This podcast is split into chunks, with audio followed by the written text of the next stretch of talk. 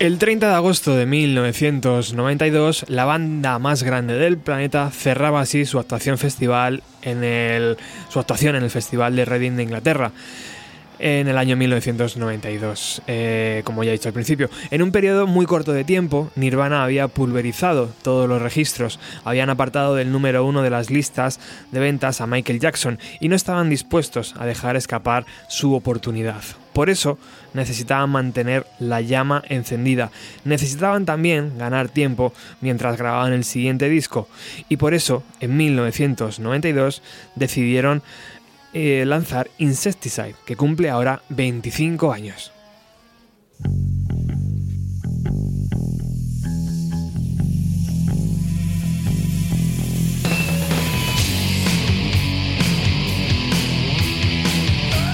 Muy buenas tardes, sintonizas bienvenido a los 90 en Darwinian Radio Bike a Barranca, el programa 307 con Alex Gabasa a los mandos técnicos.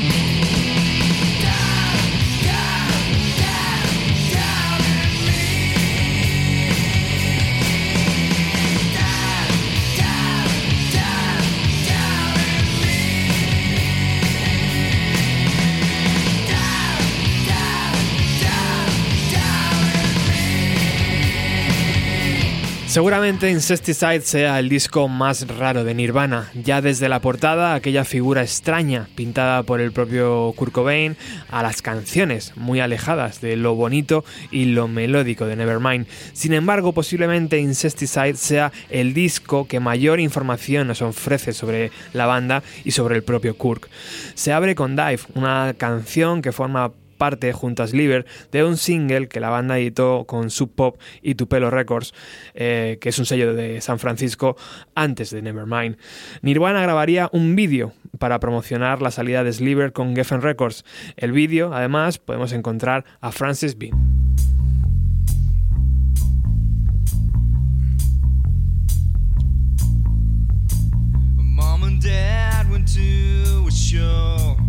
dropped me off at Grandpa Joe's. I kicked and screamed, so please, no. Grandma, take me home. Grandma, take me home.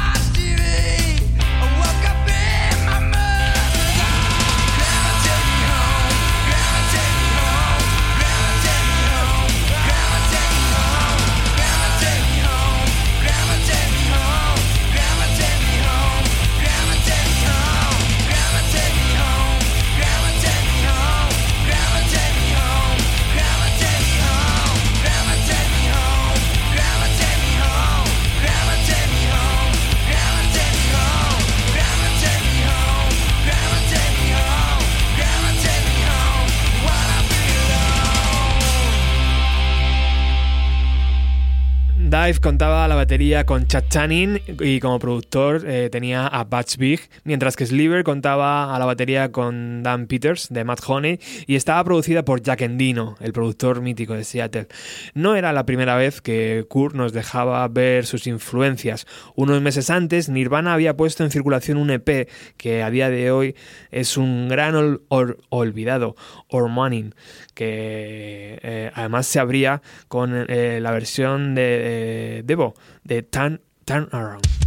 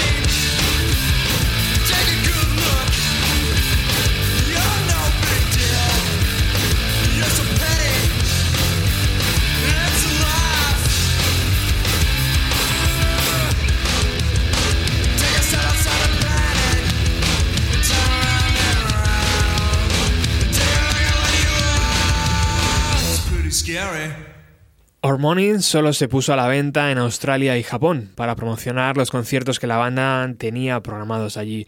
Los fans españoles tuvimos que recurrir a la importación con el suplemento que aquello significaba. Hoy en día un ejemplar original de Our Morning cuesta en eBay entre los 30 y los 60 euros. Volviendo a Incesticide, nos, tomamos, nos topamos con dos canciones que Nirvana habían estado probando en sus directos, Son of a Gun y Molly's Lips, ambas grabadas para la BBC en octubre de 1990 con Dave Grohl a la batería.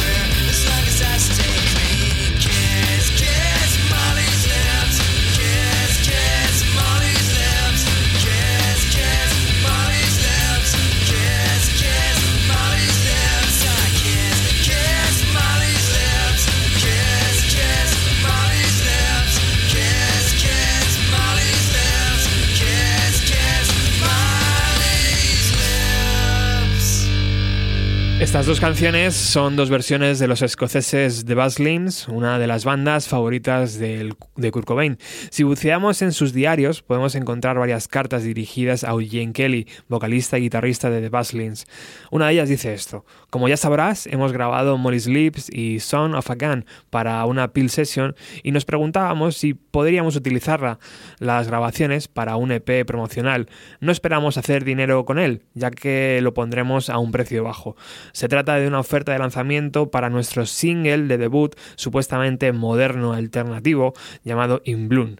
Si sacamos algo de pasta, lo repartimos. Es lo legal.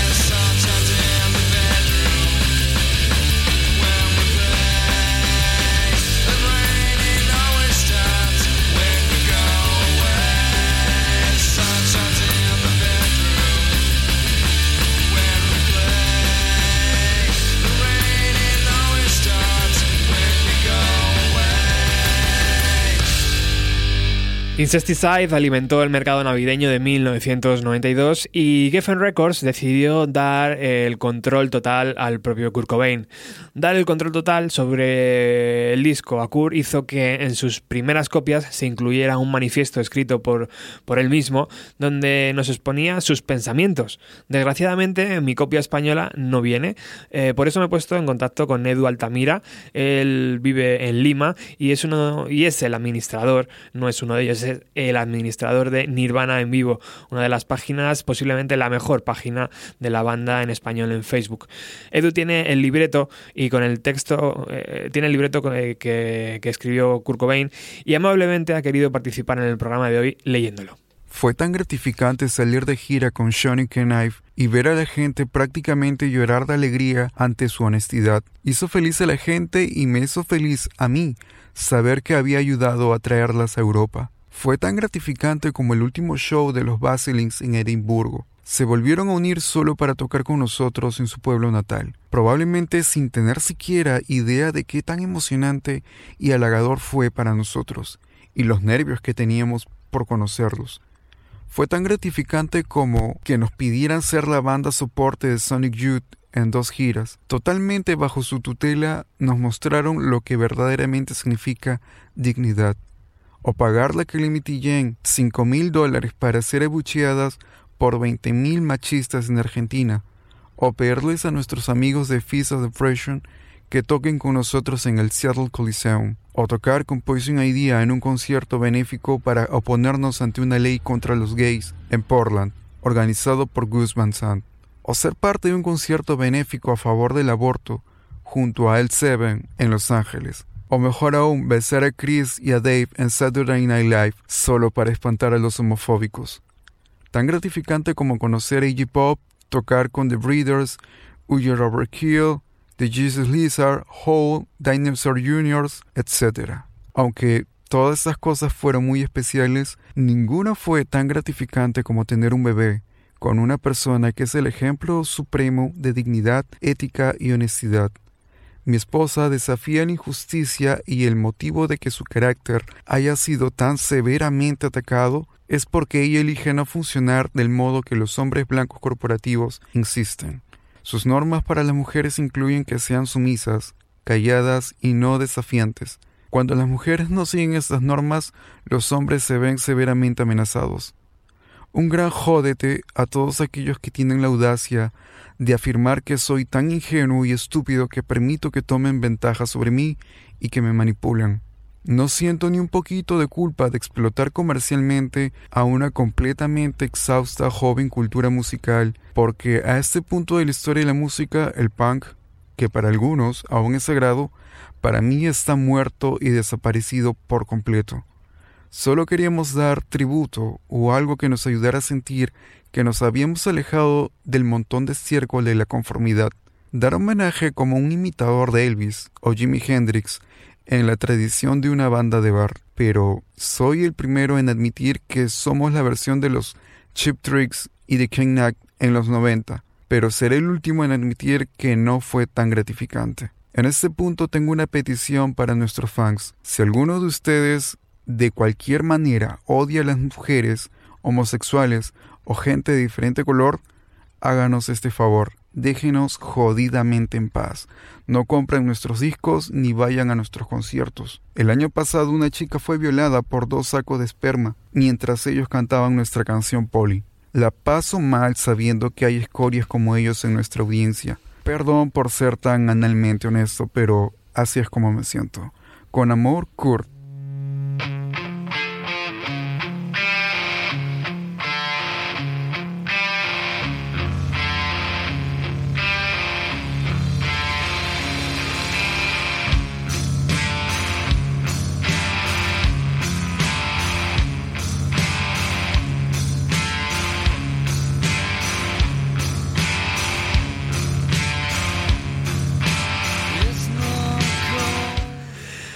Una lectura que 25 años después sigue totalmente vigente. Muchas gracias Edu de Nirvana en vivo por compartirla. Seguimos navegando por las aguas de Incesticide que cumple 25 años y entramos en las grabaciones que la banda realizó en los Reciprocal Studios eh, Reciprocal Recording Studios, mejor dicho, en enero de 1988 junto al productor Jack Endino. Aquella maqueta incluía eh, Wax, eh, Downer, mm, Mexican Seafood, Higher Sprite Queen y Aero Zeppelin. En todas ellas participó Dale Crover, que tocó la batería. Y hay bastantes mm, joyitas escondidas en este Insecticide, como este tema que estamos escuchando de fondo, Big Loud Now, grabado para las sesiones de grabación de Blitz en enero de 1989 con Chad Channing a la batería.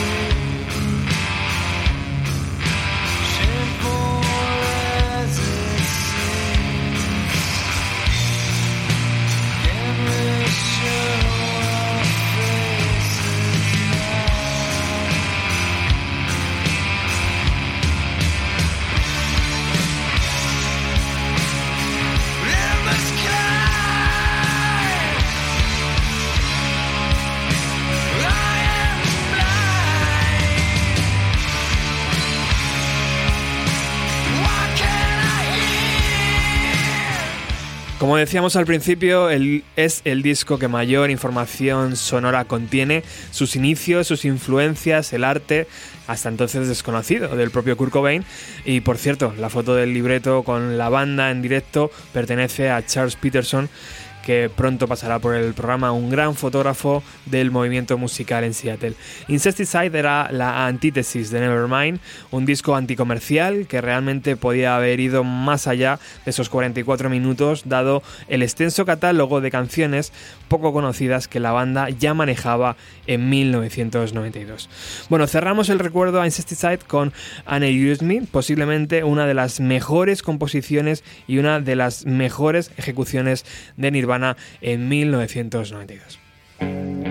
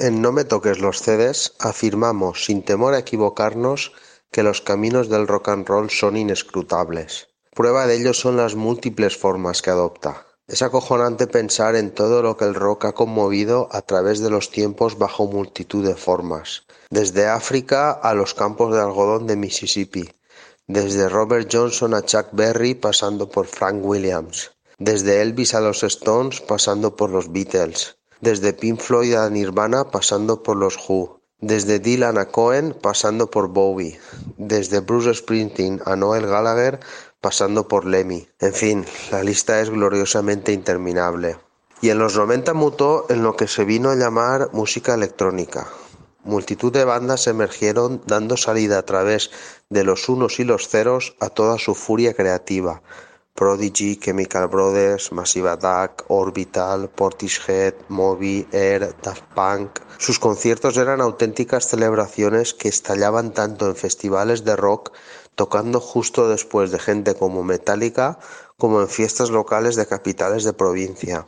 A mediados de la década eran auténticas estrellas muy solicitadas por las otras estrellas, digamos guitarreras, para colaboraciones de todo tipo. Era un puntazo para el Liam de turno aparecer en un tema de The Prodigy, o los dos temas, por ejemplo, que a Noel se le cayeron del bolsillo y acabaron pasando por la trituradora de los hermanos químicos. Y estos hermanos fueron especialmente prolíficos con sus invitaciones, con sus colaboraciones con Noel de Oasis, con Tim Vargas de, de Charlatans, con Bobby Gillespie de Primal Scream, con Richard Ashcroft de The y mi favorita, Beth Thornton, la fantástica cantautora folk que ha colaborado muchas veces con ellos. Me encanta cómo encaja su delicada voz en medio de ese torbellino de loops, loops de furia, como ellos mismos decían, samples y rabia digital, en fin. Me quedo con este tema que apareció en el segundo álbum de los Chemical Brothers, Dig Your Own Hole, publicado en 1997. Un tema cuyo nombre es una pregunta que vale la pena hacerse de vez en cuando. Where do I begin?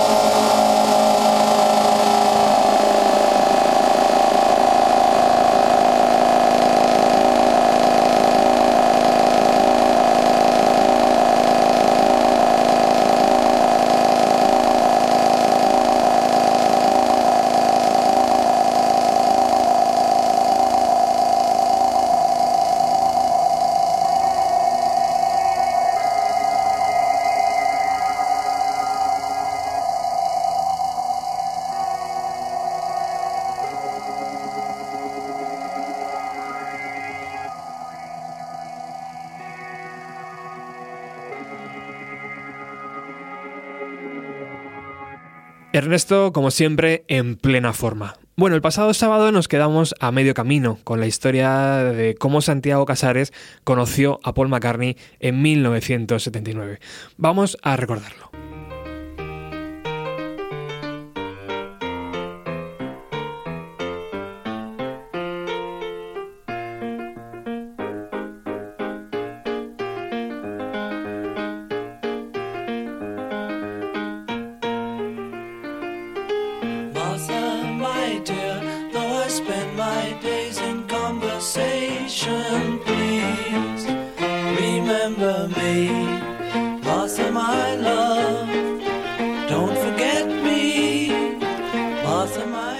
Contar una historia fascinante. Santiago Casares, natural de Galicia, decidió en 1979 que iba a conocer a uno de sus ídolos musicales, Paul McCartney.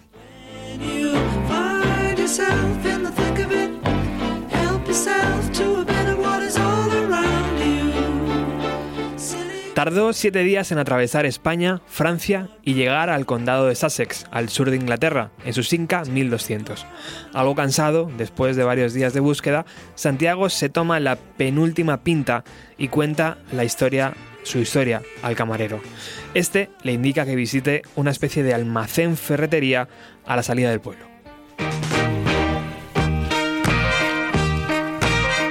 Allí, en la ferretería inglesa, los trabajadores se sorprenden al encontrarse con un español en busca de Paul McCartney, pero deciden ayudarle. Además, uno de ellos, Peter, acaba de estar en la casa de Paul instalando un equipo de sonido. Viene mucho por aquí, le dicen a Santiago, sígueme en tu coche.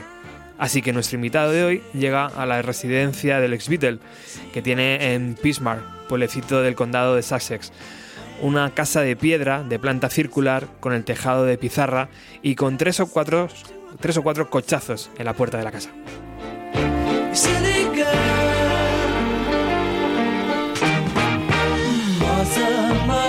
A Santiago le invitan a salir de allí o será arrestado por la policía, como es lógico, pero el destino hace que Santiago se cruce a la salida con una señora que estaba trabajando en el jardín. Le contó el periplo y la mujer le pidió que regresara en un par de horas más tarde. Esa señora, que estaba trabajando en el jardín, iba a intentar ayudarle. Así que Santiago pasa las dos horas siguientes en el pub Red Lion. En su cabeza, imaginaros, se cruzaban todo tipo de pensamientos.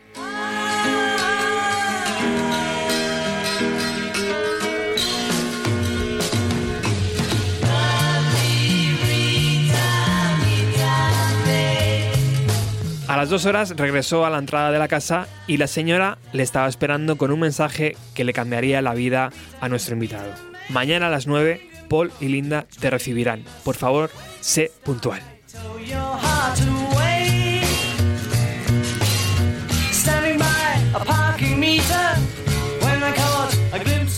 Podéis imaginar a qué velocidad iba la cabeza y los pensamientos de Santiago aquella noche, ¿verdad? Le recibiría a Paul Tal vez únicamente sería atendido por Linda, recordaría el camino hasta regresar a la, casa. Al día siguiente, nuestro intrépido gallego llegó una hora antes de, a su cita, eh, fruto de los nervios. A lo, largo de, a lo largo logró ver una silueta en el camino de un hombre delgado y alto que le saludaba. Santiago pensó que de nuevo le iban a pedir amablemente que se fuera, pero no, según se iba acercando a esa silueta, reconoció una cara amigable.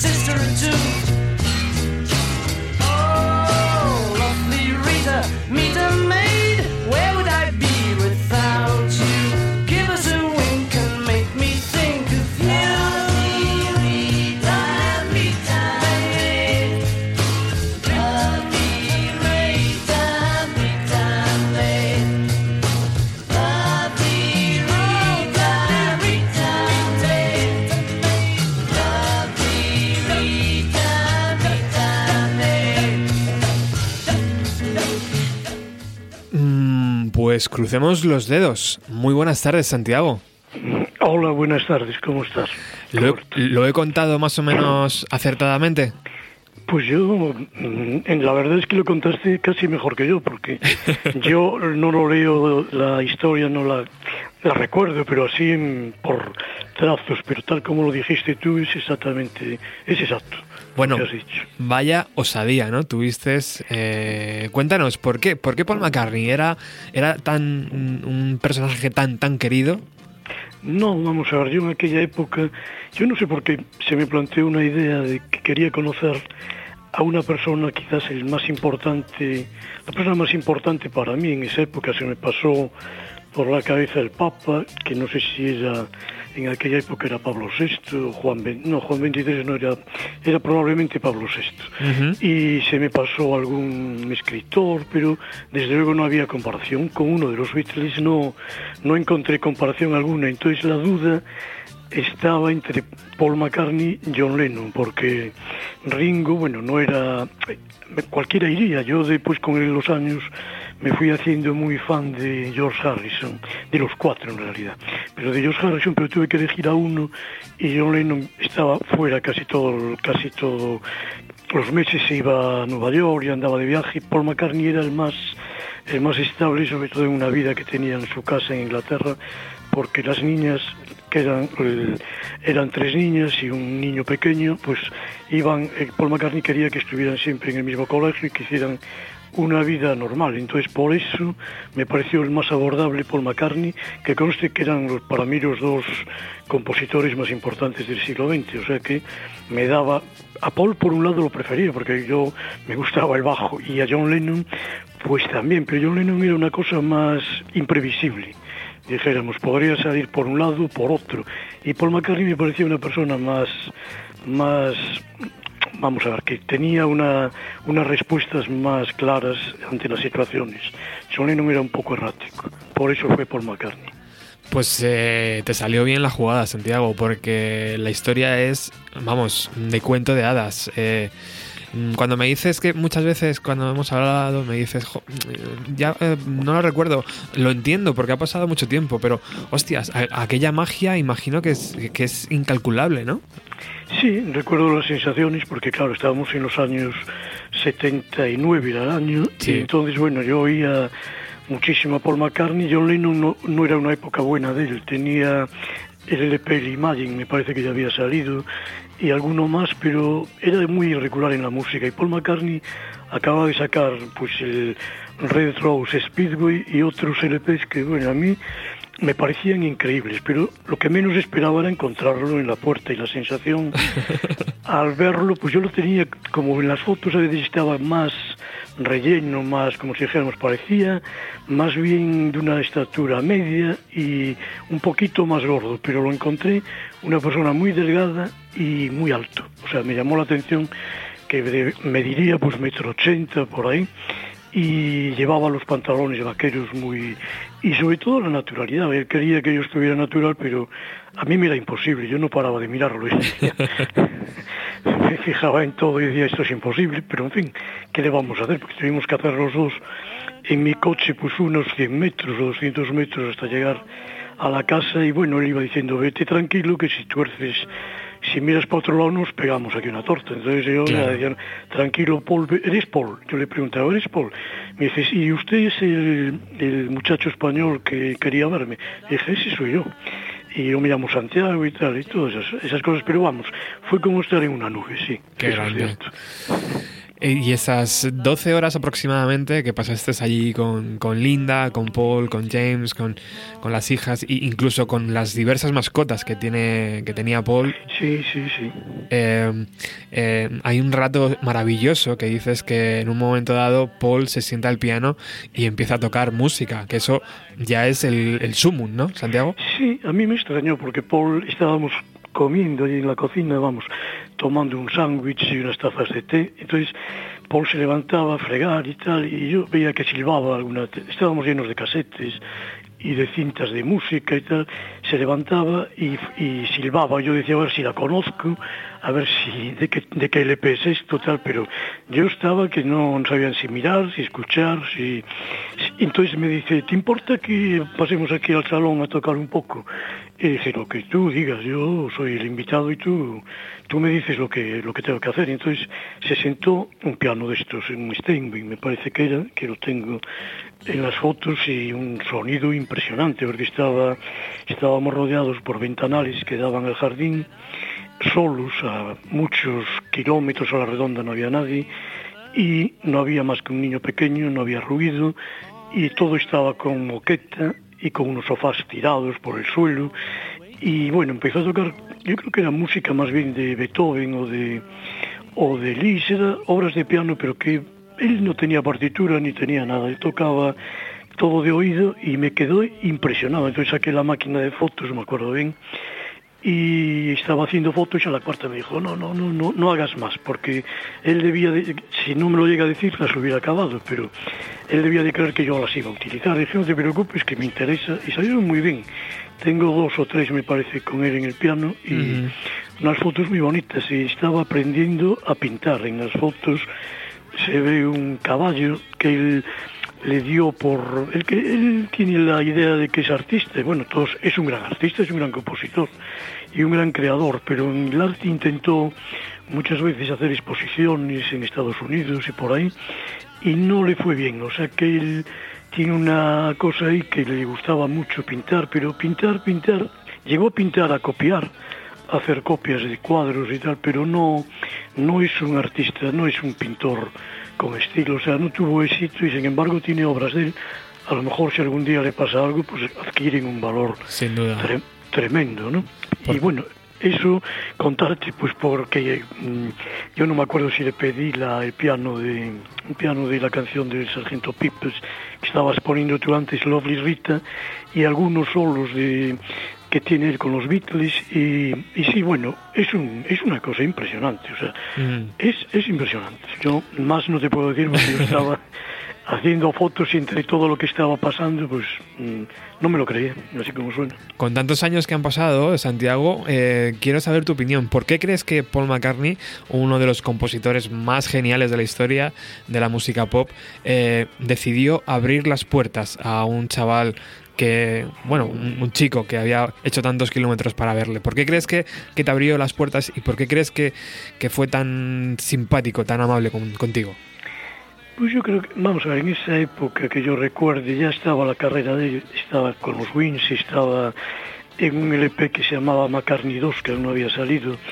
Y yo creo que están como las fans de ellos siempre fueron chicas jóvenes y no, no eran por la música, entonces vio algo que debía de ser como una persona ya pues bueno, que tendría alguna edad más que un que un que uno de estos de 15 o 16 años y vio que me debía de interesar la carrera de él, la música, o sea, y no era periodista. O sea, que esas tres cosas, no ser periodista, no ser un, uno de estos que, que chillaba y tal, sin embargo, tuve mi época que fui de los, de los verdaderos fans y sigo siéndolo. Y, y no ser tampoco una persona que iba a ganar dinero con una entrevista, simplemente quería conocerlo.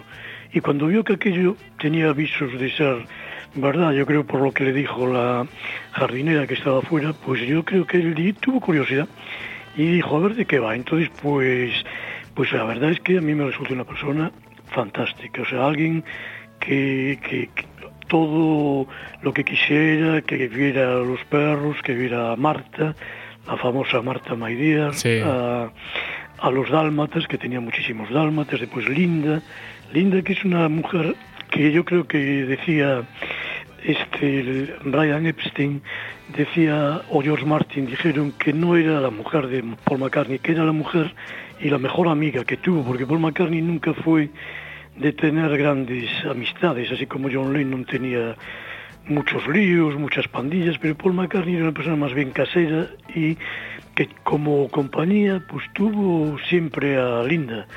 Y, y eso pues yo creo que Linda McCartney supo estar en el segundo plano. Sabía muy bien y, y Linda McCartney lo quería mucho y además Linda McCartney era una fan de él. O sea que se juntaban ahí muchas cosas y, y estaban los dos, había un ambiente muy bueno Y por eso yo creo que entré ahí a un poco de, no sé cómo entré, pero la verdad es que entré. Y, y, fue uno de los días pues que yo a veces lo pienso y digo, bueno, a estas alturas de la película, pues no creo que, que nadie pueda decir lo mismo, porque porque fue algo único, o sea, fue algo que yo no me lo creo. Yo todavía estoy que recuerdo cosas y cuando veo la, las fotos a veces me acuerdo de muchas más cosas, ¿no? Pero, pero es un recuerdo de una sensación única. Es única porque es tener a un Beatle que tan lejano nos parece, ¿no? Verlo sí. en un escenario, es tenerlo sentado, pues pegando brazo con brazo. Desde luego, eh, la, historia parece tan increíble que de no estar esas fotografías, Santiago, sería incluso difícil de creer. Tú eso lo entiendes, ¿no? Sí, sí, yo volvía con la máquina y con un carrete de 36 fotos de Kodachrome, me parece que era, y paré a dormir en, en, la, en la pista de carreras de París, que está que se llama, bueno, la pista esa famosa de... Eh, hay un nombre de Le Mans, la pista de Le Mans en París, y puse, me paré en una cuneta y dormí unas horas y volví. Y entonces las llevé a revelar y dije, bueno, como me digan que en España las llevé a revelar aquí, y dije, como me digan que no salió ninguna, me muero. salió el fotógrafo y me dijo, mire, quieren saber mis hijas si este que está con usted es uno de los Beatles. Y dije, pues dígale a sus hijas que sí, que es uno de los Beatles.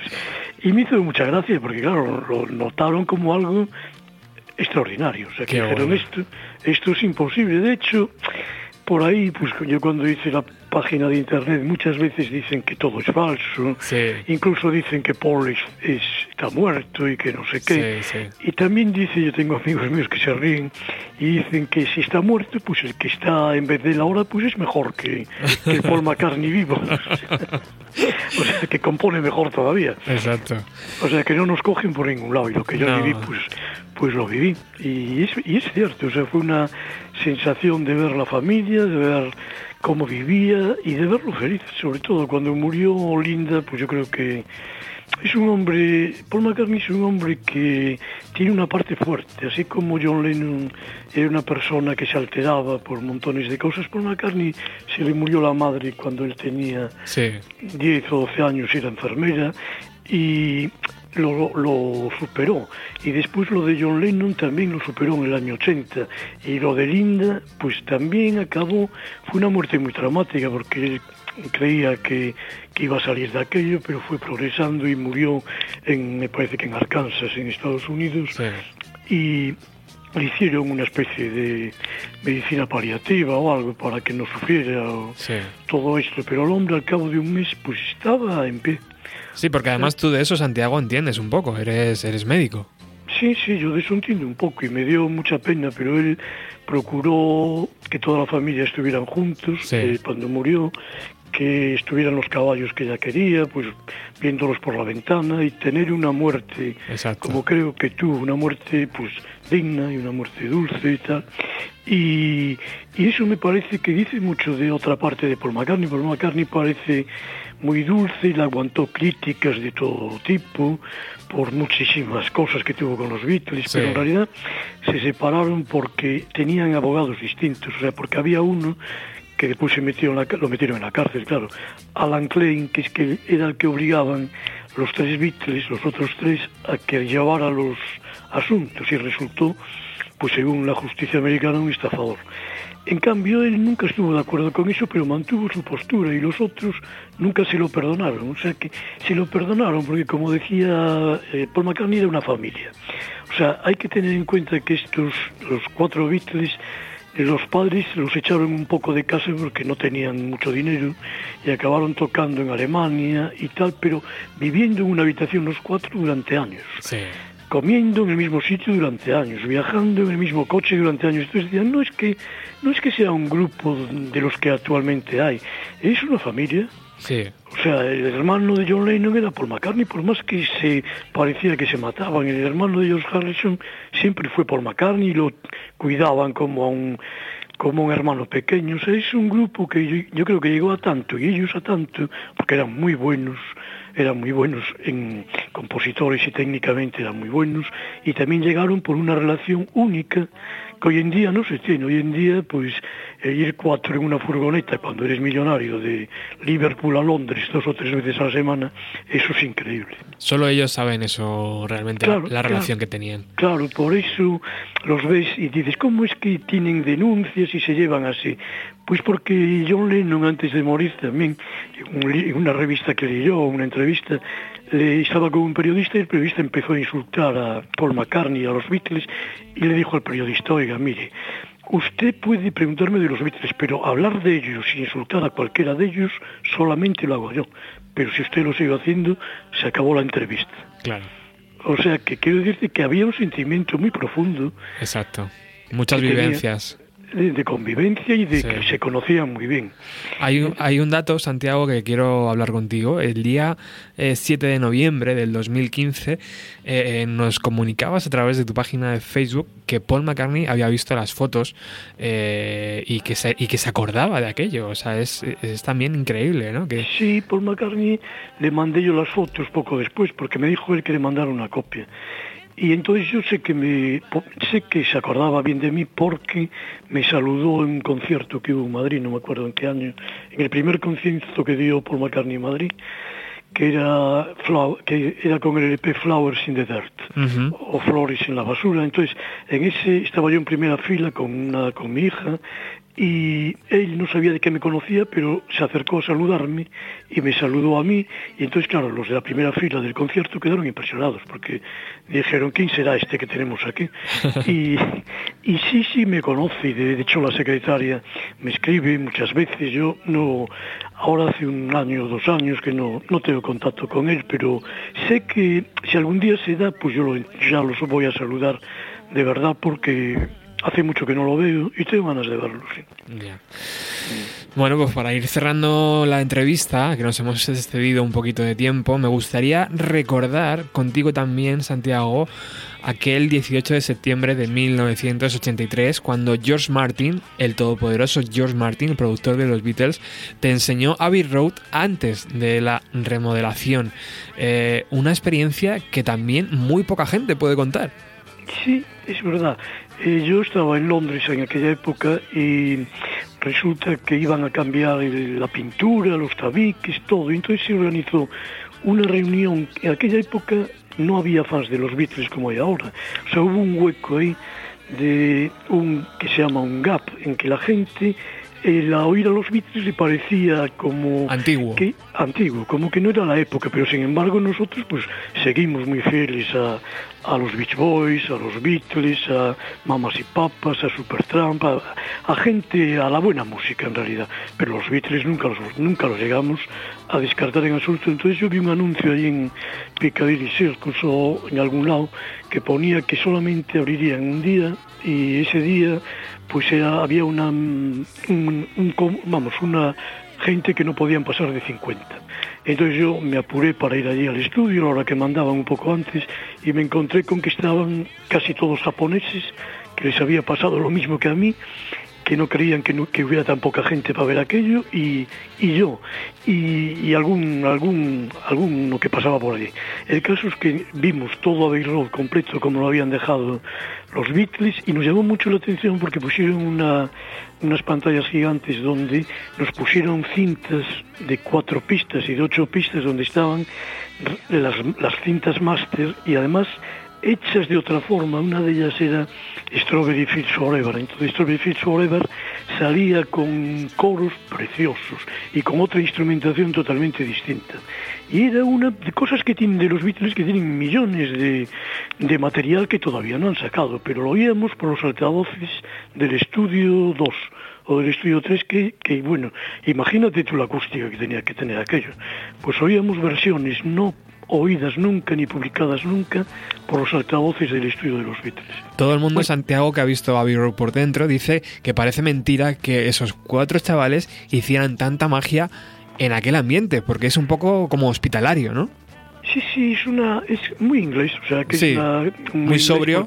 Muy sobrio y que ellos mismos pues mandaron hasta John Lennon, al final mandó traer una cama ya cuando estaban todos ya cansados para que en el disco blanco, en el doble blanco, pudiera dormir yo con Entonces cuando la vio George Martin dijo, pero bueno, esto que dijo, le dijo el jefe, el Lord no sé cuántos, le dijo, mira, si quiere la cama, no tenemos otro remedio que poner la cama allí al fondo, porque no tenemos otra solución. Si se le mete, era la época como negra de John Lennon, pero que grabó canciones preciosas. Los demás estaban hartos de que de vez en cuando se iban los dos a la cama, se metían en la cama, se ponía un biombo, y George Martin también iba a tomar un café, mientras quedaban ahí John Lennon y, y yo con era, era, una cosa, pero tenía un ambiente tan familiar y tan de caoba, de maderas, muy inglés.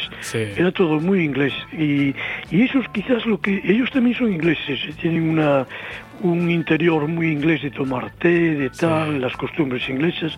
Paul McCartney, sobre todo, John Lennon después tiró más a los americanos y George Harrison era muy inglés. Y Ringo, bueno, Ringo también se convirtió en un californiano. O sea que los dos ingleses de verdad eran George Harrison y Paul McCartney. Muy bien, pues Santiago Casares, muchísimas gracias por atendernos hoy. Eh, esta historia es maravillosa. Eh, yo imagino que como todo el mundo mm, te habrá dicho, mm, deberías escribir un pequeño libro, contarlo, aunque ya lo haces en tu página de Facebook, que yo invito a todos a que sigan, pero, pero sí que es verdad que, que el recuerdo siempre pues en las redes sociales como que se pierde un poco, ¿no? Pero si lo, si lo tenemos en libro, pues, pues mucho mejor. Si me ayudas tú, lo podremos hacer. Dalo por hecho, amigo. Pues Roberto, muchas gracias a ti por llamarme. Gracias por la paciencia y, por estar aquí por fin hoy. Así que un fuerte abrazo, amigo. Un fuerte abrazo. Adiós. Chao.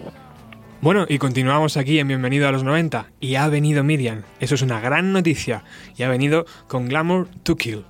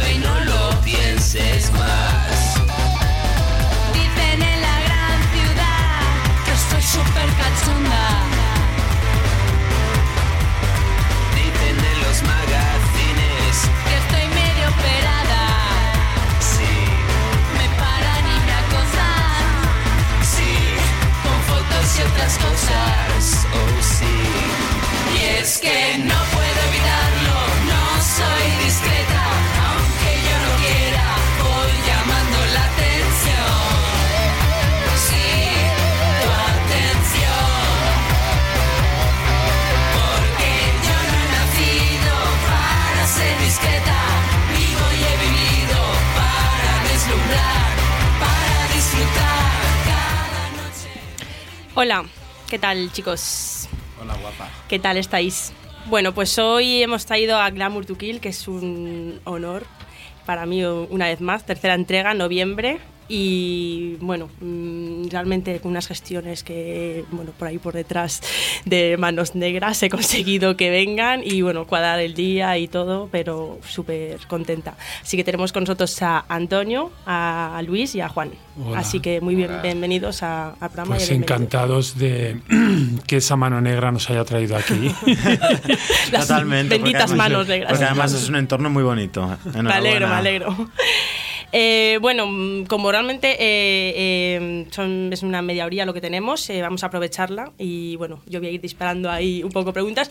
No sé cómo lo mm, queréis, o sea, ya pues vosotros un poco a lo loco. El nombre del grupo, por favor, ¿por qué?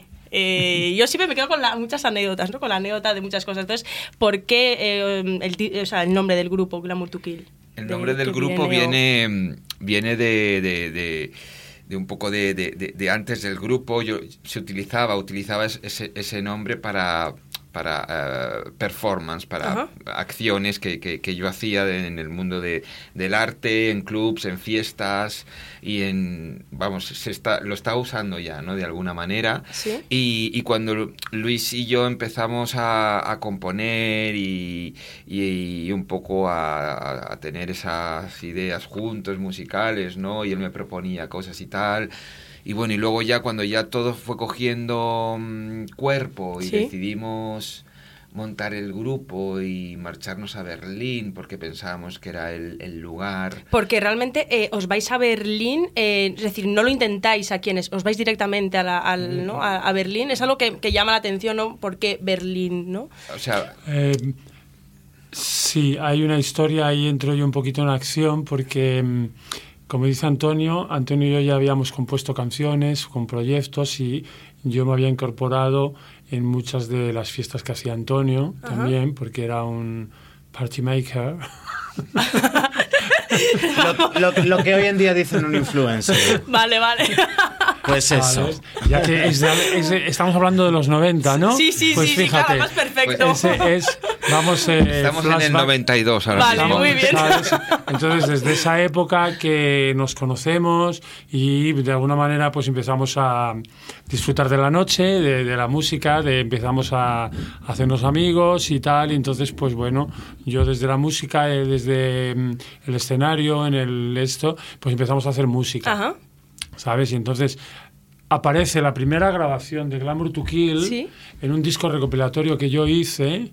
¿Perdón? No toques la mesa, que hace clac, clac, clac. Así, hace clac, clac. Bueno, la primera grabación de Glamour to Kill aparece en un recopilatorio que yo hice después de hacer el Rock Station con, con, con mi prima Magnamara, Fabio Magnamara. Hice un recopilatorio que me pidió la, la, la disquera Tacones Altos, que era una disquera que había hecho Miguel Bosé, especialmente para sacar el disco de Rock Station. Entonces me pidió, como yo había colaborado con muchos artistas de la escena de los 90 madrileña, que fue cuando empezó a salir el fenómeno drag queen, el fenómeno performance, el fenómeno muy glam, ¿no? La estética glam, sí, digamos, el cabaretera. el cabaret, el cabaret, el cabaret. Entonces empecé a conocer, pues, a Belén Ventura, que era una mujer que era relaciones públicas del Joy Eslava, y de, ahí me, ¿sabes? O sea, no es que ella provocase, pero provocó un poquito, a lo mejor un poquito todo. Luego conocía, em, yo conocía a Álvaro Villarrubia, fotógrafo, y me presentó a Antonio, que hacía otra historia. Luego fui conociendo muchos artistas que nos conocíamos en la noche claro. y disfrutamos de la noche y yo, como siempre he sido muy rata de laboratorio, pues hacíamos grabaciones. Y entonces esta, esta discográfica sabía de estas grabaciones y me pidió hacer un recopilatorio que, que, englobase un poquito esta un resumen de la década de los 90 con una variedad muy grande de artistas eh, de ahí. entonces ahí apareció ya, digamos, discográficamente Glamour to Kill, que era Antonio en su en su en su máximo con la canción, con la canción con la que yo o sea, que colaboré con él en ese disco recopilatorio Ajá. del movimiento, pues que estaba un poco Estaba en los un poco- 90, De- sí, ¿no? claro, claro, de la escena madrileña de los Sí. 90. Y Porque ahí, eh, Juan pues, eh, se, se incorpora mm, más. Bueno, yo lo que sucede tarde. es que, mira, yo siempre he trabajado... Juan siempre estuvo. Vale. Sí. Aclaramos. De cierta forma, yo siempre he trabajado con Luis y siempre he trabajado con Antonio en muchísimos proyectos y cosas y tal. Y entonces, de repente, es como que yo formé. En un principio es verdad que yo no era parte del grupo, pero formé parte del grupo de una manera muy natural, porque me involucré con ellos tanto que de repente incluso me dijeron, oye Juanito, Juanillo Pillo. Juanillo dijeron, Pillo. Que nos vamos a Berlín, que si te vienes. Entonces yo, vamos con estas dos estrellas, que además ya he tenido la fortuna anteriormente de trabajar con ellos en ese momento, Sí. eh, pues no, es que no me lo pensé. Digo, A me lo hago por ahora todas. mismo. Digo, me voy una semanita para probar. Y llevo 17 años en Berlín. Claro, aquel disco. y aquel entonces disco- ya... El, el- el primer disco, Espera, ¿no? ese disco recopilatorio provocó que Glamour to Kill empezase como grupo. Vale. ¿Me entiendes? O sea, fue, Entonces fue el detonante un poco. fue el ¿no? detonante. Entonces, a partir de ahí empezamos a componer más canciones. Vale. Y entonces vino el punto de decir, ¿Qué somos? eh, O- ¿qué somos, qué hacemos, dónde vamos? Y a mí me apetecía irme fuera de España, Vale. ¿sabes? Y como siempre he dicho que es muy gracioso, ¿sabes? Digo, ¿dónde voy, dónde voy? Pensaba ir a New York, pero justo aquel año llegó Bin Laden antes que yo. Entonces era muy complicado. Y un día hablando con mi amigo Álvaro Villarrubia, que era un fotógrafo y artista, me dijo, mira Luis, he estado en Berlín y es un escándalo. Y para ti, que eres punky y maricón, vete por Berlín. ¡Qué crack! Me encanta. Y suena así, pero es que vamos, Es se lo contaba un día a. Javier Sardá Es que en el cual. programa este de Extranjeros por el Mundo y se, se escojonaba. Pero es que fue así, es que fue así. Y dije, ay, pues es verdad, Berlín. Y entonces me fui a Berlín Ajá. ya con la idea nuestra de que Glamour to Kill, estuvimos barajando otra idea de otro nombre, etcétera, etcétera, pero dijimos, ¿para qué vamos a cambiar el nombre? Entonces ya me fui a Berlín con una maletita con un montón de grabaciones, pues para empezar, digamos, allí el proyecto. Y el proyecto nace en Berlín. Vale, o sea que ya Sí. nace en Berlín, claro. Sí. Como, como, como grupo. banda, como grupo, sí, o sea, había, había eh, evidentemente muchos años de colaboraciones, de cosas que hacía yo con él, o los tres, o para arriba, cada uno por su lado y tal, y, y ya estaba ahí la amistad y, Sí, y pero el contacto hecho. un poco. Sí, que había Sí. una conexión muy fuerte entre nosotros ya creada, ¿sabes? Entonces es como...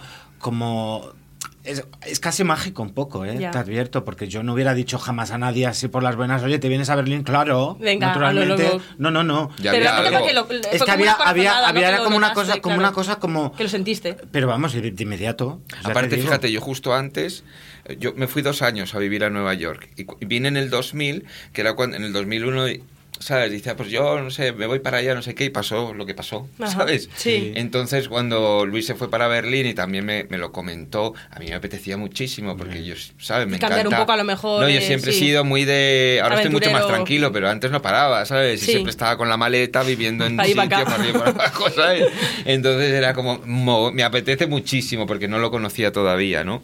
Y entonces pues fue así, fue todo como sobre la marcha. Y Muy- realmente la repercusión ha sido más en, en Europa, ¿no? Porque en Rusia, en... Va, va por, va, va por etapas. Por etapas. Va por etapas. A ver, Berlín eh, ha sido un escaparate y Berlín nosotros llegamos con muchas ganas y a partir de, digamos, hicimos una actuación y a partir de la segunda actuación que aparecemos en un escenario de una fiesta muy fantástica que se llama Chantal's House of Shame, ¿sabes? A partir de ahí, digamos que Chantal nos apoya porque es una fiesta que realmente es muy alternativa, muy underground Y muy berlinesa. y muy berlinesa. Entonces, a partir de ahí, ¿qué pasa?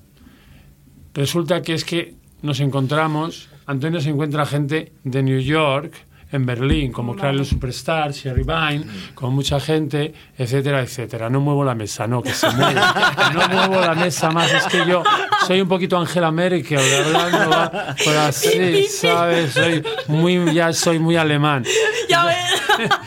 Entonces, a ver, todo eso va marcando. Berlín es un gran escaparate y nosotros empezamos a destacar dentro del, De la escena. del- dentro de la escena. Ajá. Es, es- está, Berlín está viviendo un momento de efervescencia absoluta del electroclash. Que el electroclash es un género muy, Claro. muy punky, cabaret, performer, un poquito Es de todo. todo. Pero Sí, es que además, además era una cosa súper especial y por eso yo creo que nos convertimos en un poco bandera porque el electrocast, el electroclass ciertamente ya existía, no es algo que hayamos inventado nosotros, pero estaba tomando fuerza. Pero es que además de repente llegamos nosotros con el electroclass, pero con las guitarras de Migueles. Con el electrocar. con el electrocar. Con el, electrocútate. No, lo, que lo, que pasa que... con las guitarras de Migueles. Entonces, de repente, eso era ya como una vuelta de tuerca. Electrocastañuela.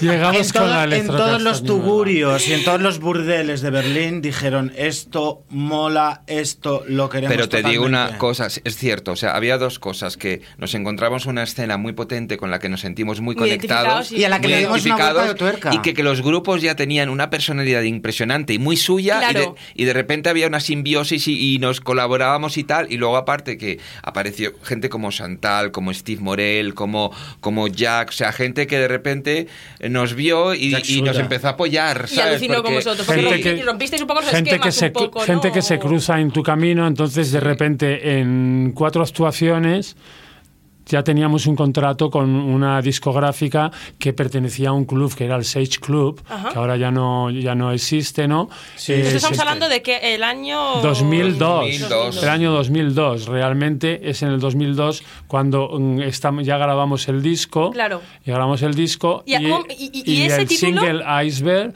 ese título y el single Iceberg sale a finales del 2002, hace 15 años. Sí. estuvimos el 2002 actuando en mogollón de en todos los sitios que había actuábamos sin disco ni nada ¿eh? en Berlín. en Berlín. Sí pero es que había noches que hacíamos doblete y triplete íbamos de un sitio en sitio en sitio tocando. Con las guitarras el amplificador cruzando la ciudad de un sitio a otro ¿no? entonces claro estuvimos un año pues, pues efervescencia total. efervescencia directo directo conectando con el público y viendo qué tal Berlín la escena berlinesa que nos encantó desde el principio. Claro. y ahí mientras tanto íbamos viendo qué canciones Em, eh, gustaban, cuáles no, con cuáles nos sentíamos cómodos, con cuáles no, en directo tal cual. Entonces de ahí fuimos eligiendo el disco.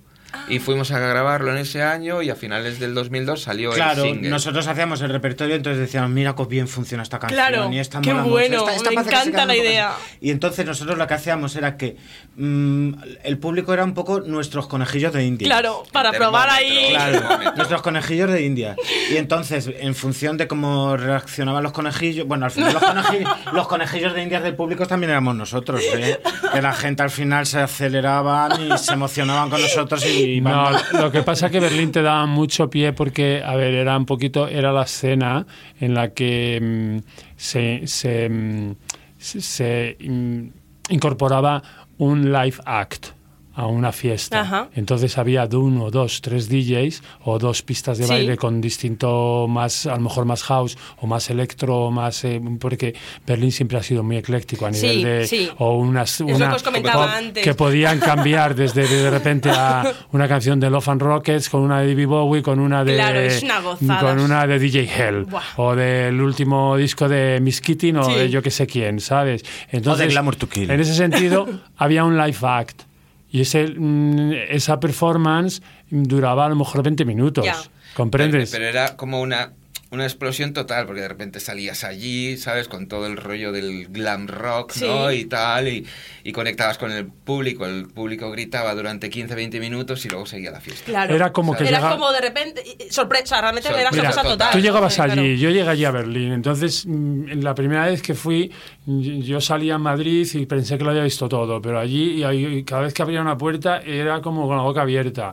Y vi una vez a una que se subía en un bar en el Kumpel Nest, que es un bar más o menos pequeño, todo forrado de dacha, con esto, con lo otro, con no sé, no sé cuál, muy kids, esto, y se sube en una mesa y coge una botella de cerveza, empieza a tirar cerveza a todo el mundo y no sé qué, no sé cuál, y todo el mundo aplaudiéndola, y digo, y dijimos, mira, por las cosas que nos echaban a nosotros de los bares, aquí aplaude. Aquí aplaude.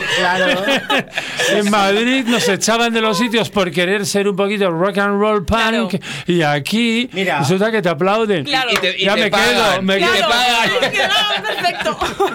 Claro, entonces ahí sacamos lo que nos gustaba a nosotros. Vamos, la esencia total. Pero claro, entonces nos recurrimos durante una temporada muy intensa, muy intensa, todo Directo, directo. Claro, todos los directos que nos hacíamos en todos los sitios de Berlín sin parar, clubs, tal. Y de repente, sin darnos cuenta, nos cogimos una reputación muy importante y de repente nos vienen unos managers estupendos, Silvi, Silvi y dice, fíjate que os vemos como la imagen de para hacer el Malboro Tour, porque era en la época en la que las compañías de tabacalera todavía hacían eh, cosas culturales. Sí, sí, sí, sí, Entonces ellos todos los años buscaban un grupo imagen para... hacer una gira por toda Alemania. Vale. Entonces nos cogieron a nosotros. Pero cállate, que nosotros pensando, de, bueno, nosotros habíamos vivido en, vivido en Berlín siempre y nosotros bebido. y bebido, y bebido, y bebido. bebido y vivido en Berlín. Y no, y no habíamos salido de ahí, pero resulta que cuando nosotros íbamos a las distintas ciudades de Alemania, vamos que la gente ya nos conocía perfectamente, se sabían las canciones, o sea, de repente, uy, que somos famosos. Bueno, la gente se estaba en, las fiestas la gente, la gente estaba un poquito predispuesta. Claro, había y, ese y Berlín siempre ha sido un escaparate en la que siempre, en el que siempre la gente va el fin de semana a volverse loca o cualquier cosa a ideal. Muy crazy. Claro. Y a descubrir. Entonces, claro, Berlín suena. Claro, Berlín e invita. De, es una, que invita. Y de repente, ¿qué pasaba? Que entre ese público actuando en un club ¿Sabes? Nosotros actuamos en fiestas que ya de por sí ya estaban llenas, nosotros no actuamos haciendo conciertos. Entonces, entre ese público había un promotor de un club de París, otro promotor de Ámsterdam, otro, otro, y de repente te llaman para actuar, cobrando, cobrando dinero y alojamiento de lujo viaja, y viajando en avión. Y luego, porque luego veníamos, veníamos a España, cuando, cuando veníamos a España había alguna gente que nos preguntaba, ¿y qué escucha Glamour to en la furgoneta? Y nosotros y nosotros decíamos, es que nosotros, no viajamos en furgoneta. nosotros nunca hemos viajado en furgoneta, porque incluso en Alemania bajábamos en avión. Jolín, pero bueno, bueno, bueno, bueno. Excepto en algunas en algunos conciertos que íbamos en tren. Claro, porque, pero... porque esto del Marlboro Tour que te digo, que nos recorrimos toda Alemania, eh, de repente esto ya saltó lo que dice Antonio y Luis, que de repente esto también saltó a todo nivel internacional. Europa, ¿no? Toda Europa y también, bueno, también visitamos Nueva York. Claro, es que... Eh, de repente empezaron ya a llamarnos de todas partes, ¿sabes? Y mira, lo que dices del título, Music Pug de ratas, son cuatro idiomas. Claro, es que... es lo que nosotros estábamos viviendo y hablando en Berlín. Vale. Y pues las canciones también hay muchas que son en, francés, en español, ¿no? En inglés, y, la versión Iceberg que es en alemán. Entonces, ¿qué, ¿qué, es eso? Eso es lo que estábamos viviendo nosotros. y nosotros entre nosotros hablábamos esperanto. Ya vamos, seguro, porque si no. Por los codos. No, hombre, lo que pasa que es que son situaciones. Lo que tiene Berlín es que, al ser tan extremadamente internacional, es en un momento en el que si tú no hablas un idioma, lo acabas aprendiendo. A la fuerza, claro. pero es que tienes recursos continuamente, porque te están hablando en francés, en inglés, en alemán, em, tú hablas en castellano. La gente tiene muchas ganas de comunicarse. Claro, eso es lo más importante. Además, como consejo, para todo el que nos vea, nos escuche o cualquier cosa para hablar un idioma tienes que dejar la timidez en tu casa, en el pueblo, en el pueblo y vayas donde vayas, aunque tengas acento de Badajoz o de tu pueblo del Bierzo, tú tienes que hablar. Entonces es, Es, es, un poquito, a ver, es un poquito el tema que que, mucha gente dice, Ay, es que yo no puedo cantar o yo no puedo ir aquí. ¿Qué coño? Tú puedes ir porque la gente, incluso con la canción Clone Fashion, era una de las que todo el mundo terminabas de actuar y eso que no es una canción que no tiene una melodía para cantar, todo el mundo se tragaba los cuatro y cinco minutos de la canción Clone Fashion bailando como locos y luego venían y nos decían lo que ellos entendían, Clone, Fashion. Se quedaban con, lo que les, se les Claro, claro. Es que además eh, yo creo que es muy dado muchas veces aquí en, no sé, yo, yo soy medio marroquí, medio española, lo observo mucho en, España, eh, ¿no? El hecho de eh, estoy aprendiendo un idioma y la teoría, la teoría, tío, lánzate y habla que lo hagas, da igual que lo hagas mal, lo importante es lanzarse y comunicarte. Es. es. que si no, no vas a aprender. Y además yo siempre digo, estás en una situación de emergencia, ¿qué vas a hacer? Pues hablar. O sea, al final es como quiero comunicarme. Claro, bueno, pues, lo haces, pues Berlín es la ciudad perfecta. Claro, cuando claro. lo haces te sale. Y además. a ver, y otra, algo muy fundamental también, que ya termino el consejo, no estancarte en el gueto. Nosotros nunca nos estancamos en un gueto de españoles. Nosotros, desde el principio que llegamos, nuestro abanico de amigos pues es variado no era más bien no tenía nada que ver con, conocíamos gente no de lenguas latinas. Éramos digamos no, también algunos. Sí sí pero, algunos, pero, no pero que no, era, embajada, no a través de la delegación de cultura de la embajada amigos y tal pero nuestro nuestra nuestro ambiente era otra nuestro cosa. ambiente gente era de Berlín gente, de Australia que realmente vosotros alemán aprendisteis eh, allí, allí, ya no claro y además es que tú fíjate qué chulo es tú fíjate que total. Por ejemplo a mí que me encanta hablar por los codos. Pues ahora puedo hablar por los codos en español, en inglés, en alemán. Bueno, bueno, ah, ahora ya. a ver quién te para. Esto es una lengua indomable, lengua indomable totalmente to kill. Juan, ahora vamos, ahora vamos y nos vamos corriendo. ahora la cara ya lo sueltan. y me a preguntar también por anécdotas de, o sea, quiero decir, seguramente tendréis millón de millones de anécdotas, ¿no? Pero no sé, alguna que hayáis dicho, bueno, esto se sale ya de, de, de lo Ah, sí, yo tengo una. Una vez me acuerdo que estábamos haciendo de promoción, estábamos haciendo la promoción, yo no sé ya si era del segundo disco o algo así, y de repente nos escribió un fan, estábamos haciendo también un directo en el que los, los fans, ya empezó un poco la era internet a, saco, y los fans ponían comentarios, me parece que era para el país o algo así. Dice, quiero dar las gracias a los Glamour to Kill porque con el single Vampires escuchando en la radio con mi hermano que estaba en coma se ha despertado del coma. Ostras. Y nos quedamos como diciendo, joder, qué fuerte, tronco. Es muy heavy. Porque el tío le ponía, a él le gustaba Glamour to Kill. Y se le pondría todo. claro, le ponía la música de, Le puso la música del Vampire de, de Glamour to Kill y de repente se despertó del coma. al final, seguro que se despertó. Vamos, si lo estuviera, estaría poniendo constantemente. Como los vampiros. Sí o sí. No, no continuamente. es que a lo mejor lo he explicado mal. Se compró el pues disco y puso, puso el disco y cuando sonó la canción Vampire, él despertó. Despertó. Pues anda, Vampire, vamos. Vamos. Pues claro, un vampiro. ¿Y vosotros pues alguna así en directo? Sí, en... directo yo recuerdo que para mí fue como el antes y el después en, en, en, nuestra etapa de Berlín, que fue porque el, primer año fue muy divertido, pero no parábamos. Era como escenario que había, escenario que, íbamos, ¿sabes? Fuese pequeño, una lata de Coca-Cola, en, una caja de Coca-Cola encima o, o, un escenario grande, una fiesta grande, pequeña, íbamos a, a, todos los sitios y tocábamos, ¿no? Pero yo creo que fue el 2003 eh, eh, en en Berlín hay, bueno, no sé si sigue abierto ahora, pero había un sitio que se llamaba White Trash, que lo abrieron un poquito antes de, llegar nosotros. Está cerrado. Y es un sitio de, de pues, de perfecto para, para nosotros, porque ahí se reunía en ese club, era un restaurante, club, y era rock and roll, punk, electro, todo, toda la escena berlinesa se reunía allí. O sea, tú salías, ibas para allá y te encontrabas a todo el mundo, ¿sabes? No tenías ni que llamar por teléfono, ¿sabes? Y entonces conseguimos, no había escenario, porque luego sí lo hubo porque cambiaron de local, pero al principio era un sitio, un local que habían cogido, lo transformaron en club y tenía un rollo que te cagas, ¿no? Entonces conseguimos actuar allí. Era que, no, que, ¿sabes? Como estábamos allí, yo vivía allí prácticamente. Entonces ya era como teníamos que tocar aquí y tal, y conseguimos tocar una noche. Estás abonado ya ahí. Se petó, vino una amiga nuestra de Nueva York a hacer una performance eh, con nosotros para abrir el show y tal. Estaba todo lleno de gente, claro, no había escenario, entonces estaba la gente acumulada, veías cabezas, cabezas, cabezas, así como intentando. Sí, como casi colgando. Y de repente ahí, con la guitarra, tocando a saco, a ser súper bien, y de repente entra la policía, ¿sabes? Y nos desenchufó los cables, Porque estaba sonando tanto fuera que llamaron a la policía. Pero claro, el cable de la guitarra de Luis no lo habían desenchufado. con lo cual Luis siguió... Y Antonio gritando y yo gritando. Bueno, hay un, escandalazo. La gente esperando la puerta. Bueno, bueno, bueno. Pues fíjate, yo para mí, eso fue un antes y un después. Para mí, eso fue como el boom para la banda. Como, Hombre, lo que fue aquello es que realmente ya fuimos reconocidos por el resto de los artistas, porque era un punto de encuentro, como dice Antonio, el White Trash, que era, era un restaurante como chino, ¿sabes? Reciclado, mezclado con una, es como aquí el, una influencia... ¿cómo se llama? El, piano bar este... No me sale el nombre, uno que hay en Madrid. Eh, bueno, este eran unos socios, un alemán, Wolfgang y, Wally, que venía de California. Y entonces hicieron un rollo un poquito kitsch, mezclando, dejaron el rollo así chino y lo mezclaron con mucho rollo kitsch, pues de repente como americano y se comía... Era una Muy John Waters ahí, ¿no? Se comía... David Lynch y John Waters. Se comía comida basura, además, hamburguesa, trash, o sea, trash. Sí, sí, que es el lo que, era White Trash, que era un poquito, pues, pues eso. Y...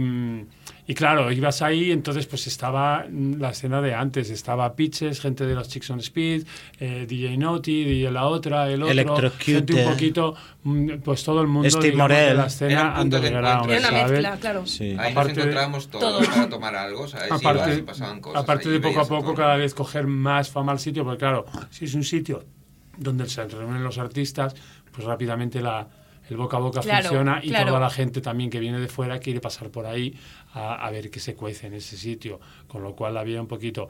Claro, actuar ahí fue un poquito ya no actuar en un club con esto o lo otro, es que estábamos actuando para los amigos artistas y para, y para, y para, y para la gente que la dijeron, bueno, con estos es que ya no hay quien pueda. Ya está, es lo han ya es lo máximo. ya con estos ya no hay quien pueda porque, o sea, ya se han cargado hasta la policía. Pero es que esa actuación, esa actuación también forma parte de la historia de lo que fue la movida en ese momento. Eso es como claro, que, es, que es que esa actuación ya no marcó un antes y un después para nosotros.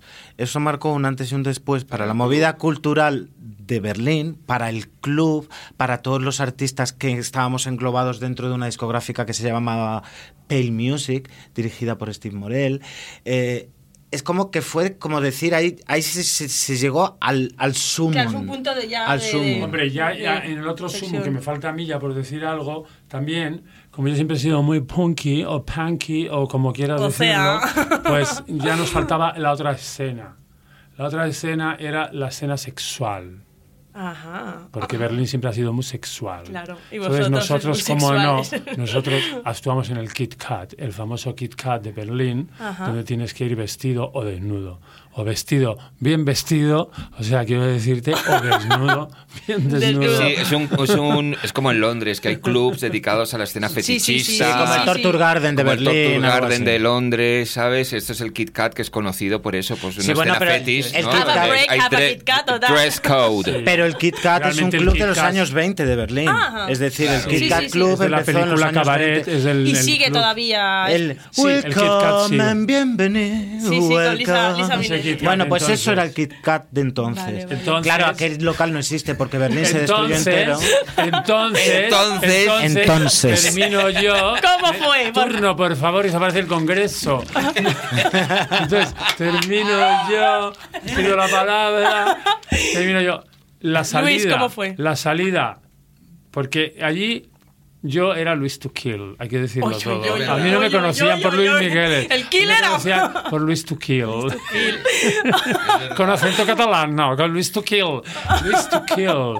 Y fue una salida muy espontánea, porque yo salía solo y tal.